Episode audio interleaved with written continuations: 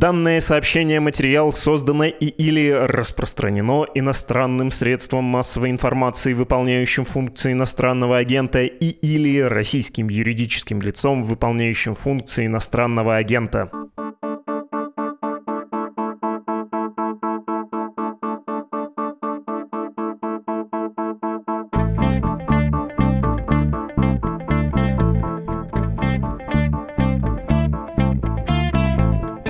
Вы слушаете подкаст «Медузы» о новостях, которые долго остаются важными. Что случилось? У микрофона Владислав Горин. Не теряйте нас в начале ноября. Это последний наш выпуск перед двухнедельным перерывом. В конце эпизода я еще раз об этом напомню. А сейчас поговорим о детстве в авторитарном обществе.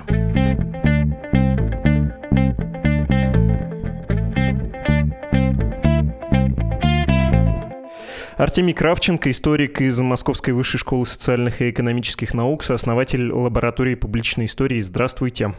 Здравствуйте.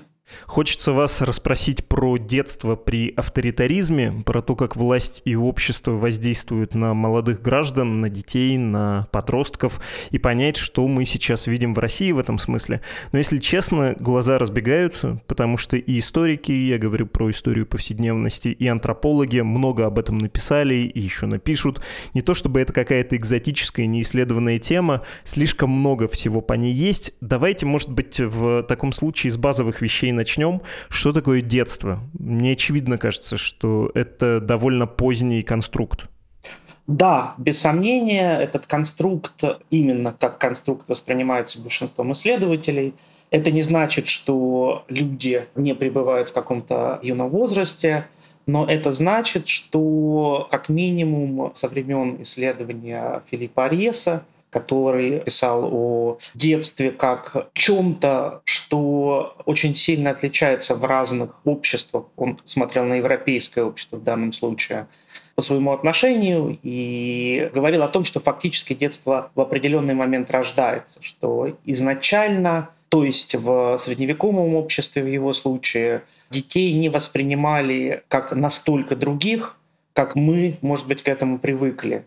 И речь идет о том, что в данном случае в истории западноевропейских обществ, но на самом деле в истории разных других обществ подобные процессы тоже, видимо, присутствовали, отношение к детям менялось. И не всегда это подразумевало некоторую целостную концепцию особенного, специального отношения к совсем юным людям, которых мы можем называть детьми. Но на самом деле для их обозначения существует обычно в культурах довольно много разных слов, и они тоже меняются.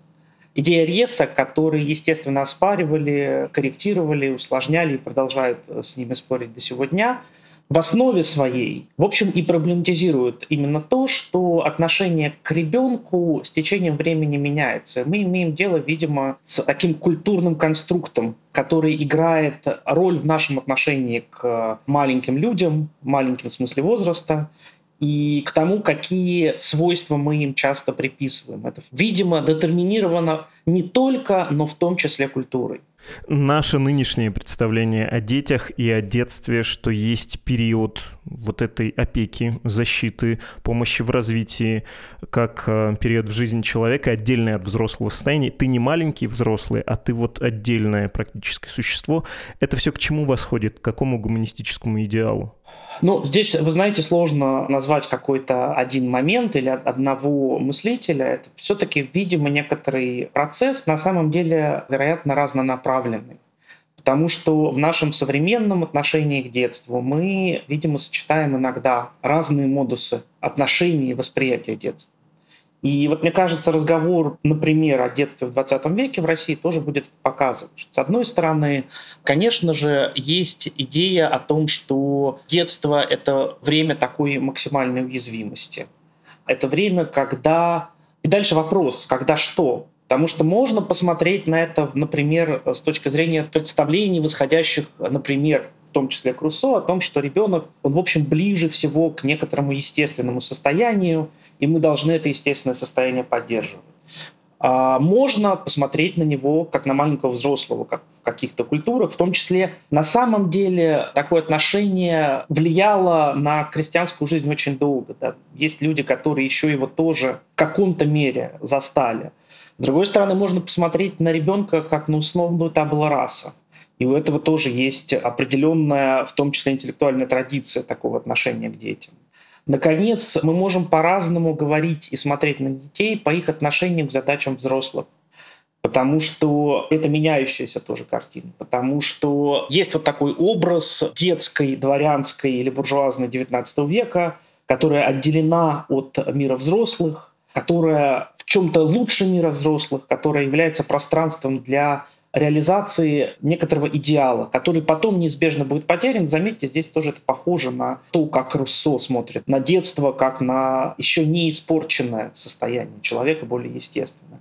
А можно, напротив, сказать, что ребенок должен быть вовлечен в жизнь современного общества, он имеет право высказываться, он должен обсуждать, спорить о тех проблемах, о которых спорят взрослые, и, может быть, даже иметь право напрямую на взрослых воздействовать.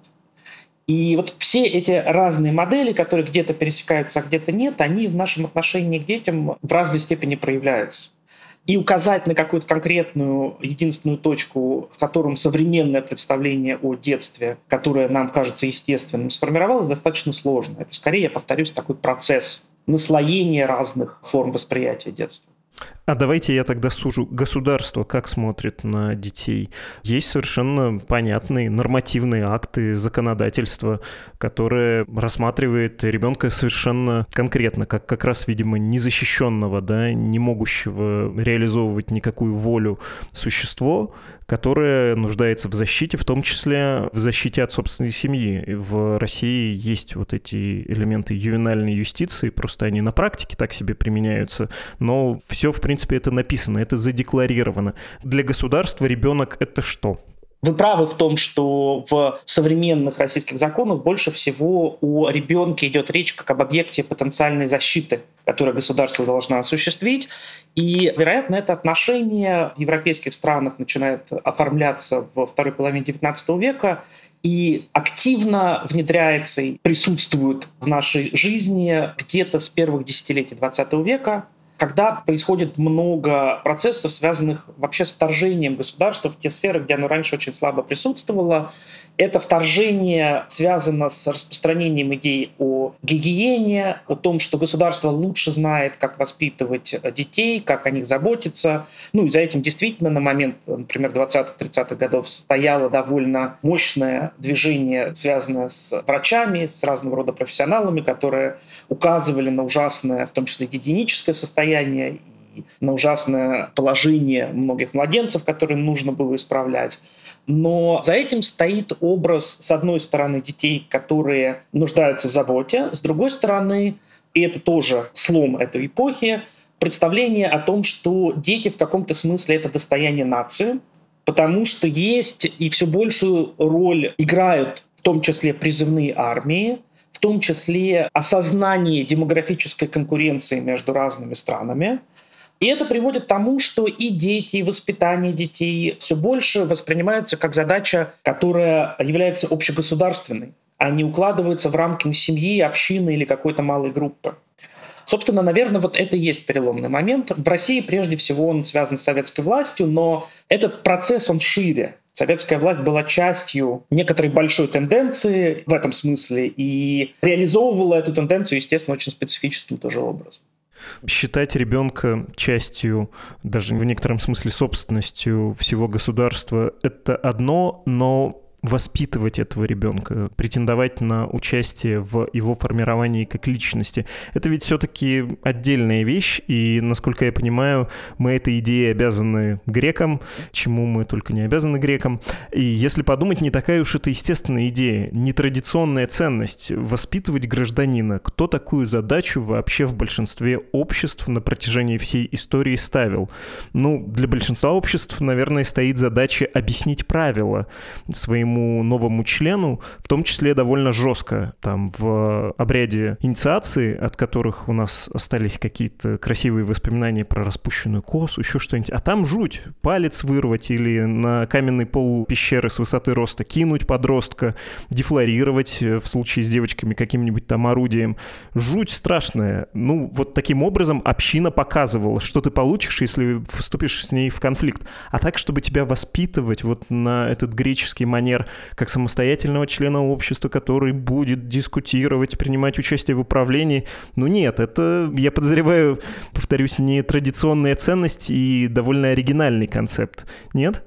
Ну, знаете, в свете последнего десятилетия я бы сказал, что говорить о традиционных ценностях вообще достаточно сложно, потому что все сложнее определить в разговоре, что же это такое.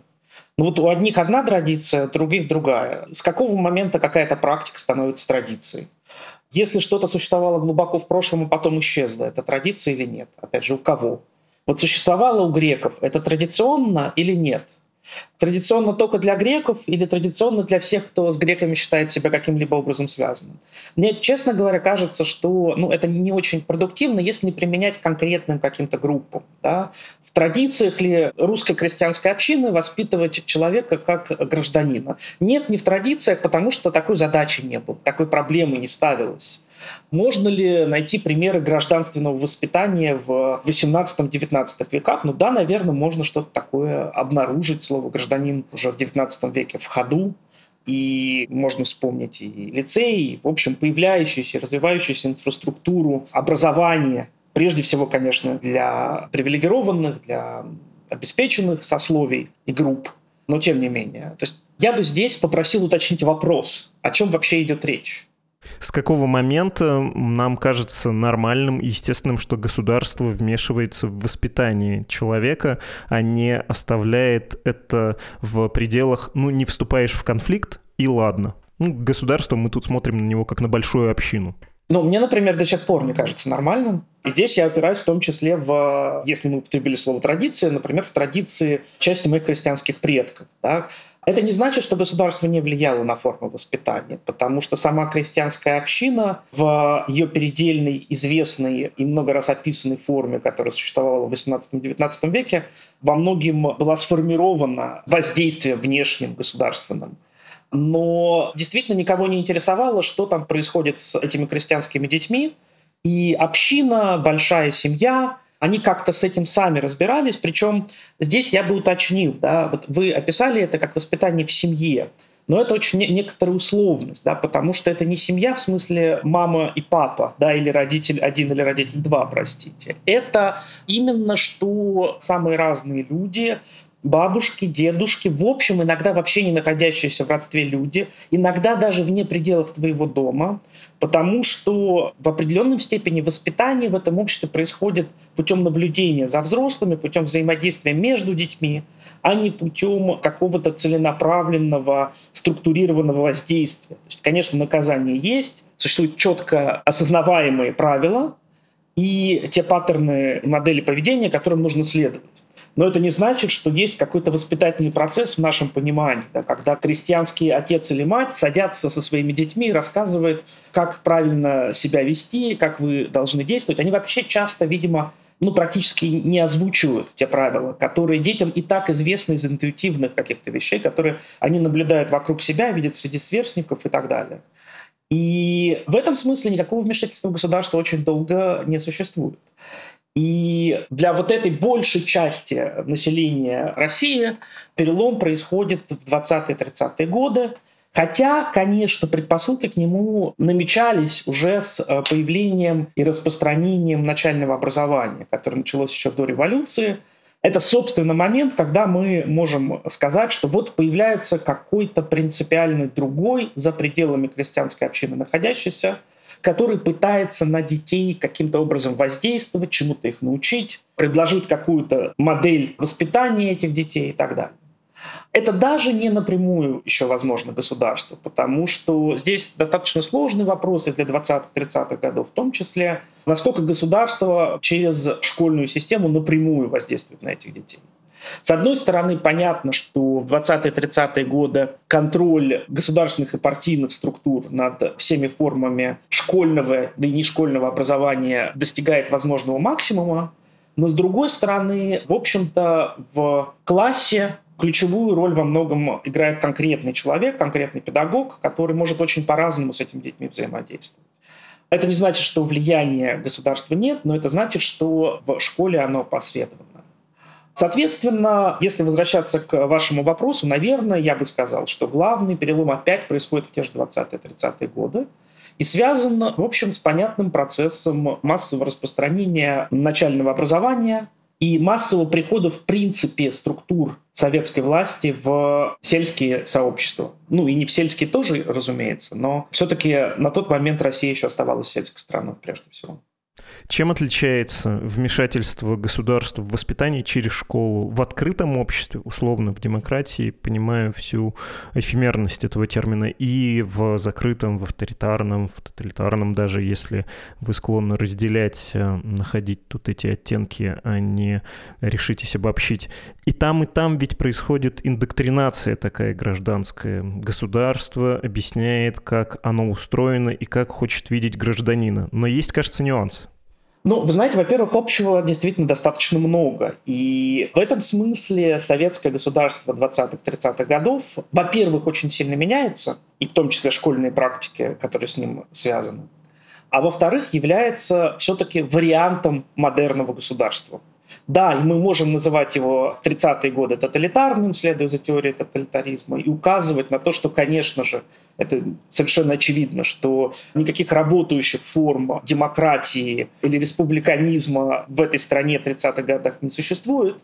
Но, тем не менее, сами базовые социальные институты, они, в общем, опираются на многие идеи, на многие формулы, которые сформулированы гораздо шире, чем для именно советской страны. Это первое. Второе, мне кажется, чтобы ответить на этот вопрос, нужно пытаться ответить на другой, тоже большой вопрос о том, о чем, в принципе, советская государственная система отличается от других государственных систем своего времени. И, видимо, ключевым оказывается стремление во многом реализованного к максимальной степени контроля над всеми институтами, над всеми общественными группами, которые в стране существуют. Пик этого контроля, видимо, приходится на 30-40-е годы, попытка достигнуть максимальной унификации. Но в то же время надо понимать, что здесь, употребляя слово «тоталитарный», мы как бы отсылаем опять к тоталитарной теории и к тому, что, видимо, существовали в эту же эпоху похожие общества. Но здесь это слово не должно нас запутывать, потому что при всем сходстве советской системы, которую мы можем обнаружить, сравнивая ее, например, с фашистской Италией или с нацистской Германией, все-таки у них есть и существенные различия.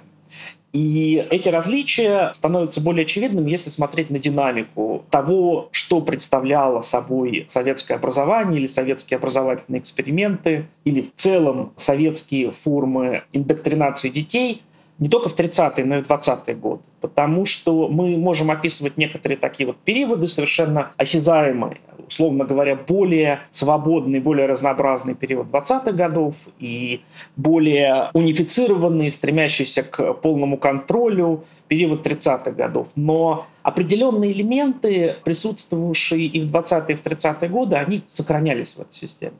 Например, идея о том, что пионеры — это люди будущего, и о том, что они имеют право на какие-то формы самоуправления. Да, в 30-е годы эта идея была сведена, как кажется, к фикции, но она все равно не исчезла до конца. Или, например, напротив, идея о руководящей роли партии, о том, что пионеры включены вот в эту большую партийную идеологическую повестку.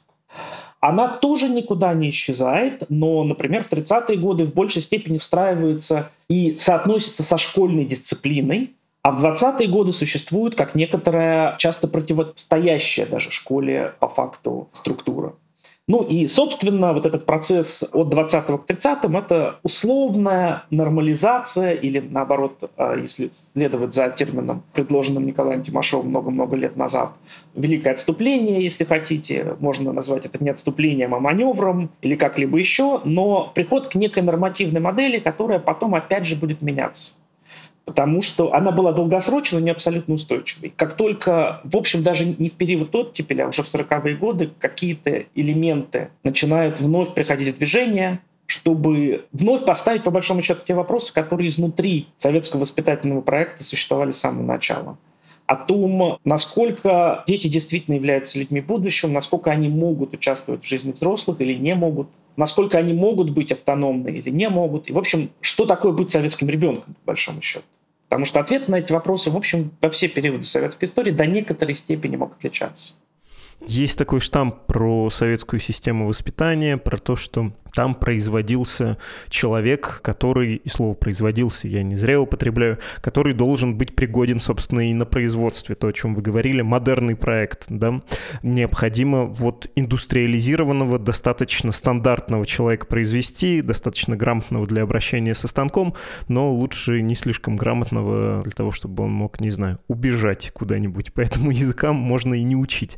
Но это, во-первых, сильно упрощенная модель, безусловно, а хочется уточнить, понимаете ли вы, была ли там вообще цель? Разумно ли вообще говорить, что было прям такое целеполагание, что кто-то себе ясно представлял, каким должен быть советский человек, чего нужно делать? А во-вторых, очень хочется поспекулировать на тему современности, потому что когда видишь современные уроки о главном или о важном, я все время забываю, юнармию, волонтерское движение и прочее, не покидает чувство, что российская система, попытка что-то изобразить в ней, это это даже не дешевый аналог советской, а нечто другое по природе, например, подделка под советскую? Ну, я начну с цели. Я бы сказал так, что не просто была цель, а цели были разные у разных акторов в 20-е годы. И вообще говоря о постреволюционном времени, стоит сказать, что в отношении детей, в отношении воспитания, это время становится моментом, когда многие пытаются реализовать свое отношение к тому, как детей можно было бы воспитывать. Эти эксперименты часто терпят крах, или им не хватает времени, можно по-разному ответить на этот вопрос. Но люди не только, условно говоря, Луначарский и Крупская, но и куча самых разных других людей, условно говоря, Шацкий, Макаренко, в общем, педагоги или люди, во всяком случае, не только связанные с советским проектом, но и как-то по-другому заинтересованные в воспитании, предлагают разные ответы и подходы, интерпретации к тому, чем должен стать этот новый человек. И, в общем-то, такой марксистский гуманизм, который подразумевает, что, конечно же, человек будущего — это человек органично развитый, который умеет у станка стоять и стихи писать, и физически прекрасной форме находится, оно никогда до конца не исчезает. Но по факту, конечно, мы видим, что в 30-е годы происходит такой прагматический сдвиг в сторону того, чтобы в большей степени опираться на те формы воспитания, которые позволяют удовлетворить спрос, существующий, например, в растущей промышленности том, чтобы подготовить людей, которые в эту промышленность легко и естественно встраиваются, которые в это новое по-советски урбанизированное общество встраиваются с минимальным каким-то конфликтом.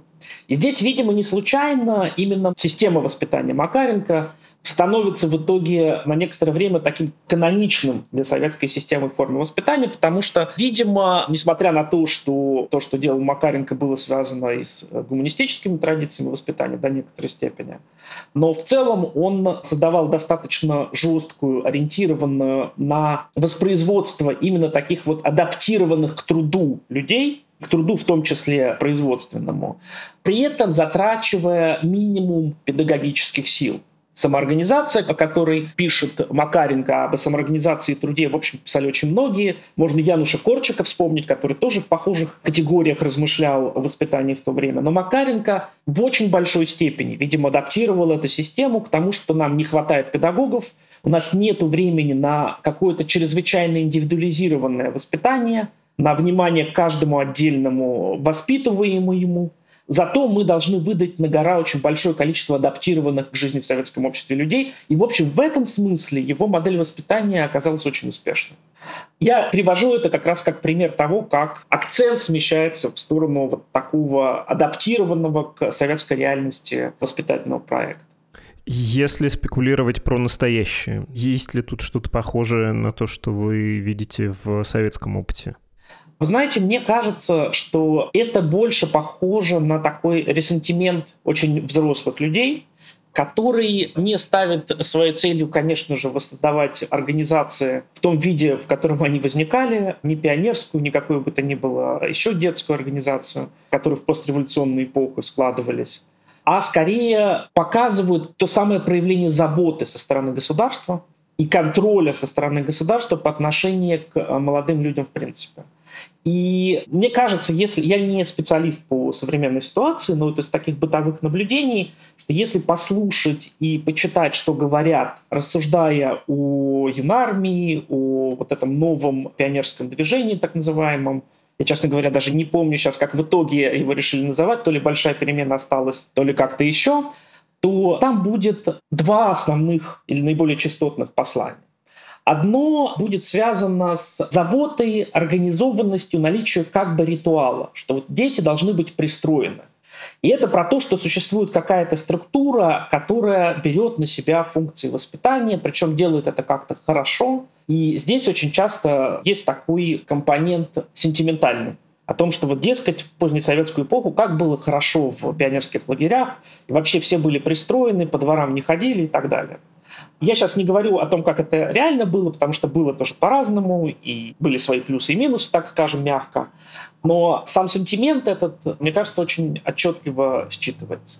И второй момент – это, конечно же, разговор о патриотизме. И юнармия здесь наиболее показательна, но здесь я бы сказал, что то, что происходит, гораздо более похоже на первые попытки дореволюционных детских организаций, которые существовали, например, потешные, Например, первые бойскаутские отряды, которые тоже до революции появились в Российской империи. Но при этом все это сочетается с такой давлеющей идеей общенационального именно детского движения. И здесь, как мне кажется, как раз во многом работает в нехорошем смысле советское наследие о том, что организация эта она должна быть, может быть, конечно, и добровольной, но обязательно почти что всеобщей она не должна подразумевать какую-то диверсификацию, разные модели, да, что кто-то пойдет в скауты, а кто-то, не знаю, в Сеттон Томпсоновские разведчики, или кто-то пойдет, предположим, все-таки в пионеры или какую-то другую организацию. И это тоже, мне кажется, симптоматично, что это тоска по некоторой унифицированной реальности, унифицированной организации жизни детей, очень предсказуемой, как кажется, наверное, части родителям, очень понятной и контролируемой. Но мне кажется, что из того, что я даже описываю, должно стать ясным, что реализовать это в таком виде явно не удастся. И главный мотив, о котором вы говорите, патернализм. Ну, кроме вот этой тоски по очень уютному детству из фильма про Петрова и Васечкина, где все настолько хорошо, прям настоящий коммунизм. Или из фильма про Алису Селезневу. Вот что-то такое. Ну, мне кажется, Алисы Селезневой там очень мало, потому что Алиса Селезнева, она все-таки про будущее в значительной степени. Да? А все-таки в разговорах о новом каком-то детском движении это разговор именно про какую-то организацию реальности. Да, наверное, патерналистически в значительной степени. Ну, почему он возникает сейчас и насколько он востребован на самом деле в разных социальных слоях, в разных социальных группах, мне сказать сложно. Но, наверное, в какой-то степени он основывается на тоске вот такого заботящегося о детях и подростках, присматривающего за ним государства или структур с государством связанных. А видите вы тут пафос э, воспитания человека, патриота? Ну, потому что Путин говорит, говорит. Вот вчера говорил аж целый час. И никто не может взять в толк, что русские и украинцы один народ, что память предков важна, что с 9 века еще там, с той же Украиной развивалась общая государственность, и Запад все время стремился оторвать. Ну, то есть вот это вот все важное, что он пытается до нас всеми силами донести, а мы неблагодарные как-то не усваиваем. И молодые люди, подозреваю, ни черта не усваивают их, э, только упусти из вида сразу похабщина западного образца. Ну, то есть вот пафос воспитания в этой доктрине, какой бы рыхлой она ни была, вы здесь замечаете или нет? Вам кажется, что даже если кто-то и хотел бы, вряд ли это реализуемо? Нет, он без сомнения есть, но я бы здесь сказал, что и когда возникают те организации, которые послужили прообразом пионерской, прежде всего бойскаутская, она ведь тоже основывалась во многом на разговоре о том, что молодые люди оказываются в городе как бы непристроенные. И Сеттон Томпсон, например, который тоже служил во многом таким предтечей скаутизма и какое-то время сам был скаут-мастером, руководителем скаутского движения, он ведь начал свою работу с того, что пытался приструнить мальчишек, которые бегали вокруг его дома и всячески ему мешали. Он их попытался организовать. И вот эта идея организации неорганизованной, неподконтрольной детской массы для советского проекта тоже была очень важна. И в этом смысле изначально такого рода организации, они подразумевают, что они пытаются взять под контроль то ли криминализацию, то ли просто разрушающуюся структуру повседневности, прежде всего в городе, вот этих самых детей и подростков. Взять для чего? Ну, естественно, для того, чтобы воспроизводить те ценности, те представления, которые создателям этой организации кажутся правильными. Здесь те же скауты, они говорили, предположим, о патриотизме очень много. А пионеры, соответственно, патриотизм буржуазный отвергли, очень долго говорили об интернационализме, потом это дополнилось советским патриотизмом. В этом смысле, конечно, любая такая организация, она содержит в себе не только развлекательный, но и идеологически заряженный какой-то компонент. Другой вопрос, что, как вы верно спросили, будет ли это сейчас работать? Я бы сказал, что в очень большой степени это, опять же, зависит от того, кто де-факто этим будет заниматься. Потому что одно дело спустить некоторый набор идей, лозунгов, ориентиров, а другое дело найти людей, которые будут регулярно с детьми работать, не манкируя эти установки, а искренне их разделяя и пытаясь воспроизводить их внутри тех организаций, групп, детско-подростковых, в которых все будет происходить. Вот мне интуитивно кажется, что Здесь есть две более-менее понятные линии. С одной стороны, это условно педагоги, для которых важнее всего будет просто, что называется, обеспечить счастливое какое-то такое детство, коллективное, возможно.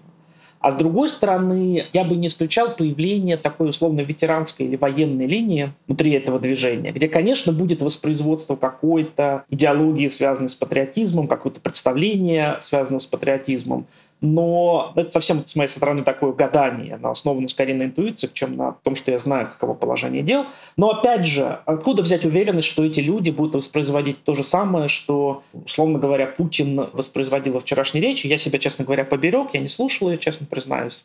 Но вопрос ведь в том, что у этих людей должно быть общее понимание хотя бы относительно того, а что они воспитывают, да, какова эта самая идеология. И здесь я вижу тоже проблему, потому что бойскаутизм или пионерская движения, они, в общем, имели очень понятные идеологические запалы. А что с современными движениями, я здесь не очень понимаю. Да? То есть есть некоторый патриотический пафос, но можно ли говорить о какой-то сложившейся идеологии именно, которая за этим стоит? Это, мне кажется, тоже большой вопрос. Пока непонятно. Ну и вопрос всеобщего какого-то участия. Не хочешь быть пионером — это вызов обществу все-таки даже в позднем Советском Союзе. Ну, декоративно, демонстративно продемонстрируй лояльность. Вступи в пионерию, в комсомол, хотя с комсомолом уже было, да, посложнее. Можно было отвертеться, если ты так уж принципиально не хочешь. При этом были и преимущества, что, да, понятно, мы сейчас оттарабаним официальную часть, ритуальную, а потом мы займемся самоорганизации, мы, собственно, будем общаться, если речь идет о подростках, это вообще основная социальная активность. Люди по старше, понятно, что даже сколотившись в какую-нибудь студенческую агитбригаду, они ехали песни попеть, посидеть у костра, печеную картошку поесть, и вообще мы такие молодые, красивые мальчики, девочки, все общаемся. Ну, то есть было еще вот это содержание, собственно, молодежной жизни, кто-то там и карьеру делал. А если тебе просто предлагают э, поговорить о важном, когда у тебя тебя дома консоль лежит, и тебе есть чем заняться, и есть с кем пообщаться через соцсети, не через соцсети, то тебе, наверное, это уже не особенно-то нужно. Ну, поговорить о важном, это вообще, мне кажется, отдельный сюжет, потому что это не организация, а некоторая модель, которая, видимо, спускается в школы, школьным учителям. Мы можем даже почитать эти проекты уроков о важном, они разной степени удачные или неудачные, я смотрел некоторое количество. Но, опять же, возникает вопрос, а насколько сейчас можно проконтролировать и действительно будут контролировать, что происходит в конкретном классе. Что конкретный учитель будет говорить. Насколько будут следить за то, чтобы соблюдалась вот эта вот модель, предложенная в каждой теме. И действительно, как вы сказали, ну, это будет, видимо, не очень хорошо работать, если глубокая искренняя заинтересованность талантливого педагога не пытается детей включить в этот разговор. Если они даже тарабанят текст, условно говоря, ну, ребенок, предположим, в младшей школе, может быть, здесь окажется более уязвимым, но там и тем, я так понимаю, таких не нейтральных достаточно мало. Ну а в средней школе, скорее всего, как-то он будет адаптироваться, как-то поймет, что это тоже ритуальный текст, который нужно произнести. Опять же, я не пытаюсь сказать, что влияние идеологии на детей и школьников э, какой-то, да, который я для себя не могу определить, и не уверен, что это правильно называть идеологией. Да. Это некоторый набор ориентиров и представлений, которые должны воспроизводиться, но которые до конца, мне кажется, до сих пор не всем понятны. Мне, например, не вполне. Да. То есть э, риторика, она какая-то очень подвижная во многих местах что он будет успешно воспроизводиться. Может быть, будет успешно, может быть, нет – а здесь, я думаю, колоссальную роль играет все равно в современном обществе семья, поскольку количество человека часов, которые ребенок все-таки проводит дома, даже по сравнению с советским городом 20-30-х годов, очень сильно изменилось. И даже если не говорить про условный интернет как пространство, где какие-то свои иные правила работают, куда тоже вторгается государство через другие механизмы, если говорить о семье, я думаю, что пока что в значительном количестве случаев семья, если захочет, сможет предложить какое-то альтернативное видение ребенка, она в этом смысле будет всегда побеждать.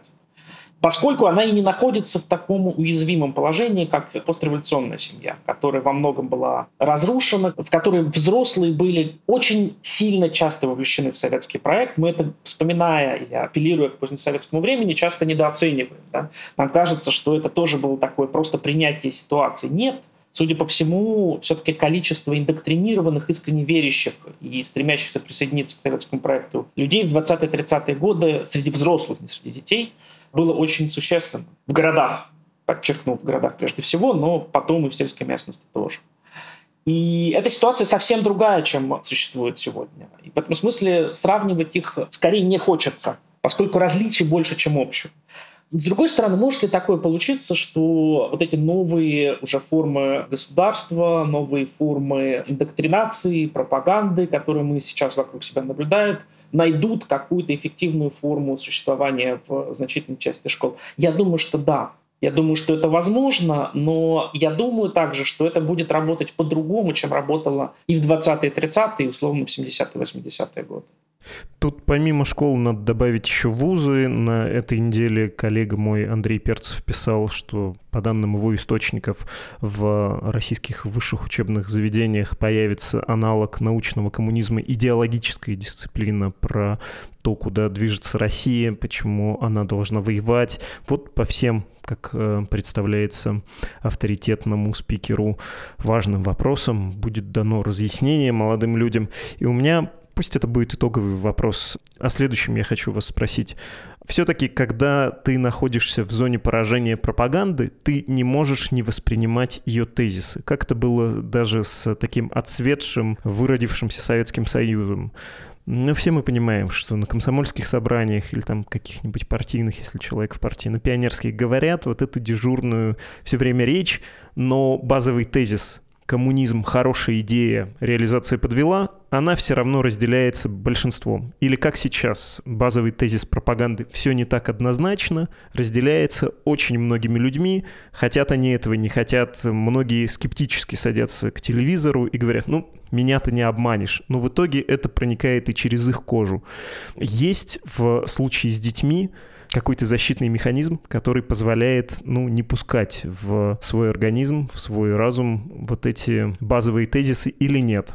Опять же, если вспоминать советский опыт, то там, кажется, у молодых людей, которые не знали другого, да, не знали разницы, выработалась такая баннерная слепота. Для них вот эта трескотня еще была во многом белым шумом, и сколько бы им ни говорили про ужасы фашизма, они потом вполне себе, многие из них могли обрить голову, надеть тяжелые берцы и пойти там лупить э, национальные меньшинства, ну, поскольку они не воспринимали это всерьез, они не понимали, о чем им до этого говорили.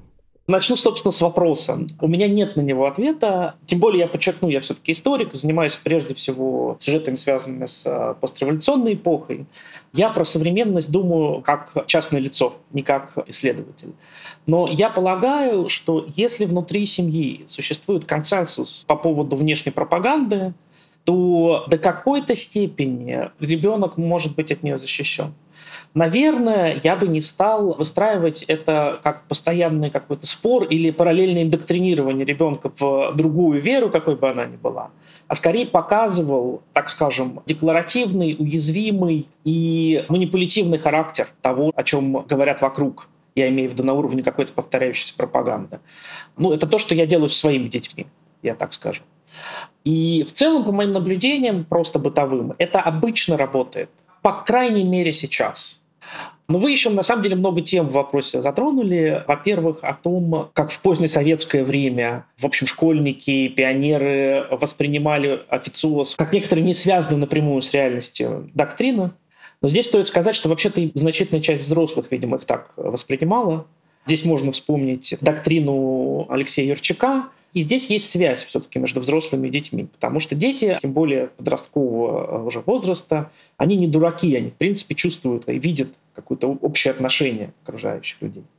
С другой стороны, да, действительно, в общем, многое из того, что было связано с советским проектом, оставалось важным и для советских людей в позднесоветское время. И, естественно, как для части советского общества, для школьников. Но я бы сказал, что здесь дело не только в пропаганде. Потому что вот положа руку на сердце, Владислав, скажите, как вы относитесь к идее социальной справедливости, например? Я не знаю, что такое справедливость. Справедливость — это когда всем поровну или тем, кто больше заработал, тем и больше должно достаться. Знаете, с терминами еще тяжело. Идеология же должна предлагать как раз очень ясное понимание. Социальная справедливость всем поровну, например. Тогда я могу отозваться. Ну, например, общедоступного среднего образования или бесплатной медицины, давайте так сформулируем. Доступная медицина, доступное образование, да, конечно. Не знаю насчет платное и бесплатное, но там всякие есть механизмы, конечно. Нет, я не призываю сейчас солидаризироваться с э, советским подходом на этот счет, но я пытаюсь показать, что, в общем, за этим стояла конкретная реальность социальная, которую люди видели, о которой люди думали, могли говорить, что она несовершенна, но, в общем, это было связано и с их собственным запросом. И также, я думаю, сейчас какая-то часть восприятия значительной социальной прослойки, конечно же, пропаганда задевает, откликается в чем-то. И здесь я бы сказал, что, ну, видимо, это работает так не только потому, что пропаганда эффективна, она до какой-то степени, как мы видим сейчас, определенно эффективна для людей как минимум среднего и старшего поколения, видимо, менее эффективно как раз для людей более младшего возраста. В целом, опять же, может быть, это изменится, но пока это так. Кроме того, то, что вы сказали о вот этом легком переключении ситуации советского молодого человека в образ условного скинхеда в 90-е годы, я бы сказал, что здесь дело не только в том, что советские образы, существовавшие в позднесоветскую эпоху, не работали, а в том, что они как раз, может быть, прекрасно срабатывали. Потому что ведь вообще-то в советское время существовали неформальные попытки объединяться школьников и в 40-е, и в 50-е, и в 60-е годы. Об этом, например, писал Дмитрий Козлов. И что там любопытно, как мне кажется, очень часто это были организации, которые апеллировали не только к революционной традиции, но и которые апеллировали к условному образу контрагента советской власти. То есть, например, назывались фашистскими, хотя видно из того, что делают эти подростки и дети, что они вообще не понимают, что это такое. То есть они просто знают, что вот это противник советской власти, вот это вот наоборот. Одновременно даже в позднесоветскую эпоху полной выхолощенности все-таки советского, большевистского, коммунистического идеала не существовало. И были люди, например, коммунарское движение, которые, напротив, пытались его воплотить в жизнь и в этом смысле вступали часто в противоречие с советской действительностью, потому что вот это самое ритуальное отношение к идеалам коммунизма, которое для большинства общества было привычным уже к 70-м годам, коммунарами опровергалось. Дальше возникал некоторый конфликт, когда они пытались жить по-коммунистически, следуя, в общем, за теми идеями и ориентирами, которые в 20-е годы были сформулированы. Таким образом, мне кажется, я пытаюсь суммировать, всегда речь идет о какой-то довольно сложной картинке, где люди по-разному реагируют на ситуацию. И конфликты, которые возникают здесь, это конфликты и между идеями, которые государством транслируют, и их изменчивостью, и тем, что кто-то солидаризируется с одними идеями, а кто-то предпочитает их, наоборот, выхолащивать, и, в принципе, разные пути адаптации к государственным транслируемым идеям и к тому, как стоит на них реагировать. Отличная точка, отличный вывод. Спасибо вам большое. Спасибо. Это был Артемий Кравченко, историк из Московской высшей школы социальных и экономических наук, сооснователь лаборатории публичной истории. И, как и обещал в самом начале, хочу вам напомнить, что вы послушали последний эпизод «Что случилось» перед двухнедельным перерывом. Мы вернемся 14 ноября, оставляем вас с другими подкастами «Медузы», например, с подкастом создателей рассылки «Сигнал», он так называется, «Сигнал», с подкастом «Дедлайн», это про медиа, текст недели, обсуждение, понятно, статьи, обычно медузовской, вышедшей недавно и достойной дополнительного комментария. Также есть подкаст о книгах, предисловие и англоязычный подкаст «Naked Правда». Ставьте нашим коллегам, и нашему подкасту звездочки, лайки, сердечки, оценки, что там есть на той платформе, на которой вы слушаете нас. Подписывайтесь, конечно, если еще не подписались. В конце концов, просто можете подружески щелкнуть по экрану, открыв приложение «Медузы». Ну и распространите, репостните запись в Телеграм-канале, если вы слушаете нас в Телеграме, пока это законно. И вот-вот займемся чтением ваших писем.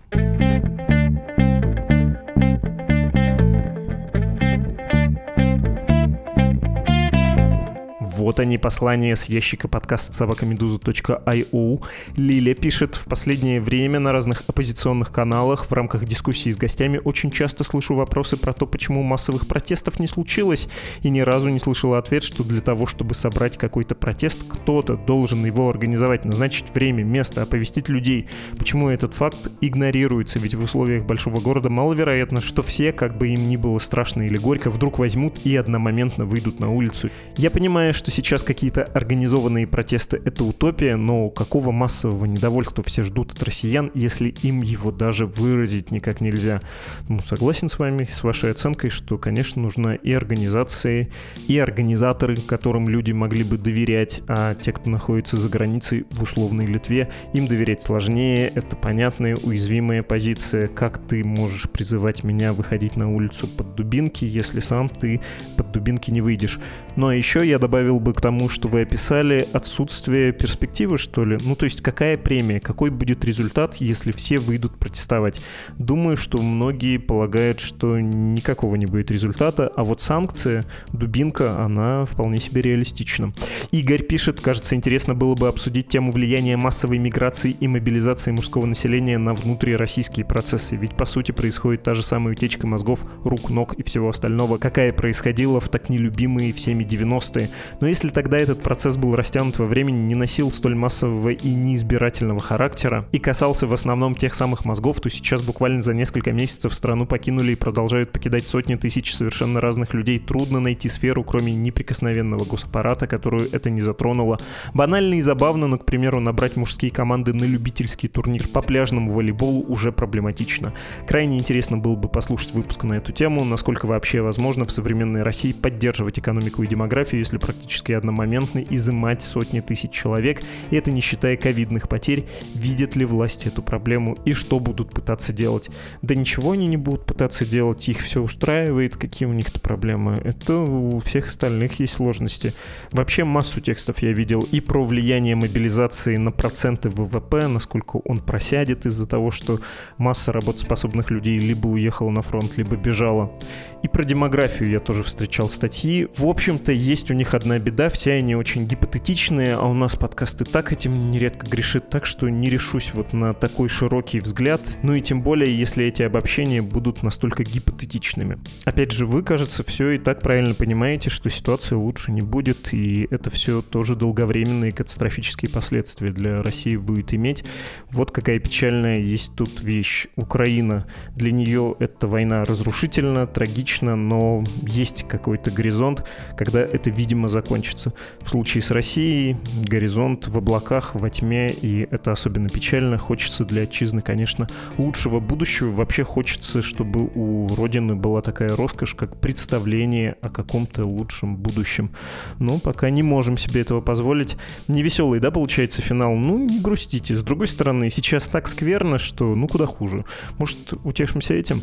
Наш подкаст вернется через две недели. Странички, чтобы отправить деньги на работу нашего издания и конкретно нашего подкаста следующие. support.meduza.io и save.meduza.io. Это был подкаст «Что случилось?» о новостях, которые долго остаются важными. До встречи 14 ноября. Пока. Пока.